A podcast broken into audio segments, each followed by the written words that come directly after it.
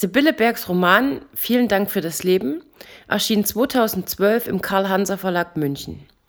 Die Handlung des Romans setzt im Jahr 1966 im sozialistischen Teil Deutschlands ein. Eine Frau bringt ein Kind zur Welt, von dem sie nicht genau sagen kann, wer der Vater ist und das sie eigentlich auch gar nicht will, da sie kaum mit ihrem eigenen Leben zurechtkommt.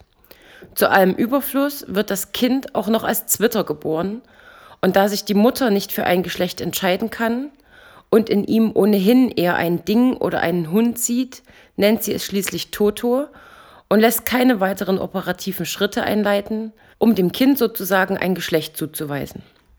In der Folge handelt das Buch vom Aufwachsen Totos unter widrigsten Umständen.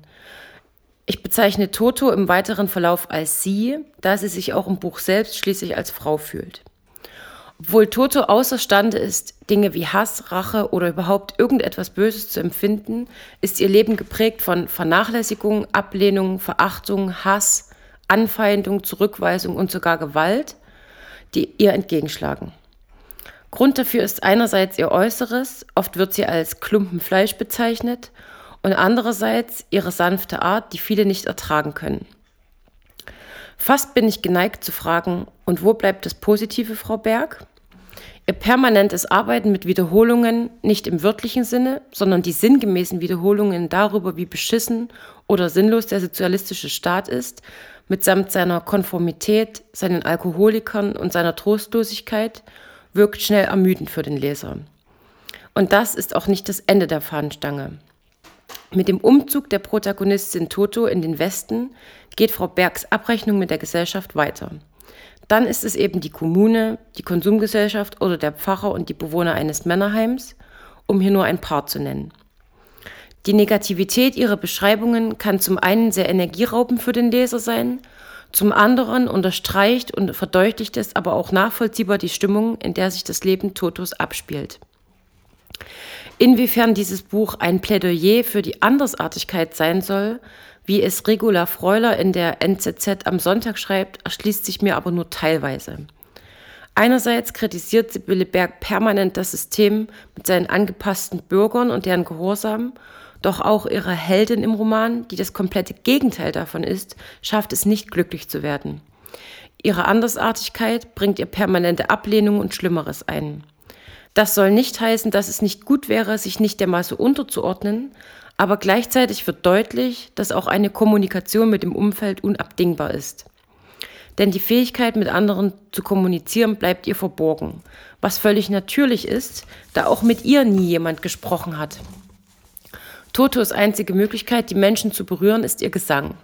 Zumindest hätte es ihre Möglichkeit sein können, doch da die Schönheit ihrer Stimme und ihr unattraktives Äußeres für die Menschen nicht in Einklang zu bringen sind, bleibt sie doch wieder nur ein Freak. All jene, die sie mit ihrem Gesang erreicht, sind nicht in der Lage, dies öffentlich zuzugeben, was einmal mehr zeigt, dass alles Unangepasste keine Chance hat in einer Welt, in der Angepasstheit Voraussetzung für Erfolg ist. Es ist fast unnötig zu sagen, dass Toto keine Liebe findet. Schließlich gipfelt das Buch sogar darin, dass der einzige Mensch, den sie jemals wirklich geliebt hat, zu ihrem Verderben wird. Letztlich kritisiert Frau Berg mit diesem Buch die Gesellschaft, die konsumorientiert ist, in der es für Andersartigkeit keinen Platz gibt und die die Schönheit der Natur, aber auch der Städte zerstört. Sie steigert dies bis zur Utopie, die sich beispielsweise in Plastiklandschaften und der völligen Aufgabe der Religion widerspiegelt.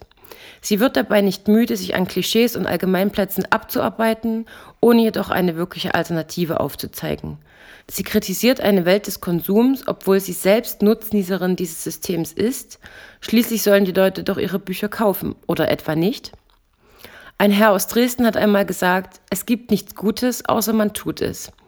Vielen Dank für das Leben verfolgt jedoch eine andere Strategie, nämlich den Menschen einen Spiegel vorzuhalten und sie mit ihren Unzulänglichkeiten und Fehlern zu gängeln und die positiven Seiten gänzlich unter den Tisch fallen zu lassen.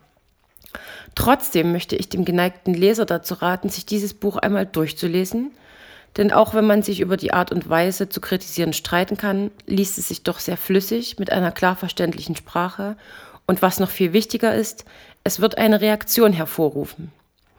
Aber leihen Sie es sich am besten aus, das wäre sicher auch im Interesse der Autorin.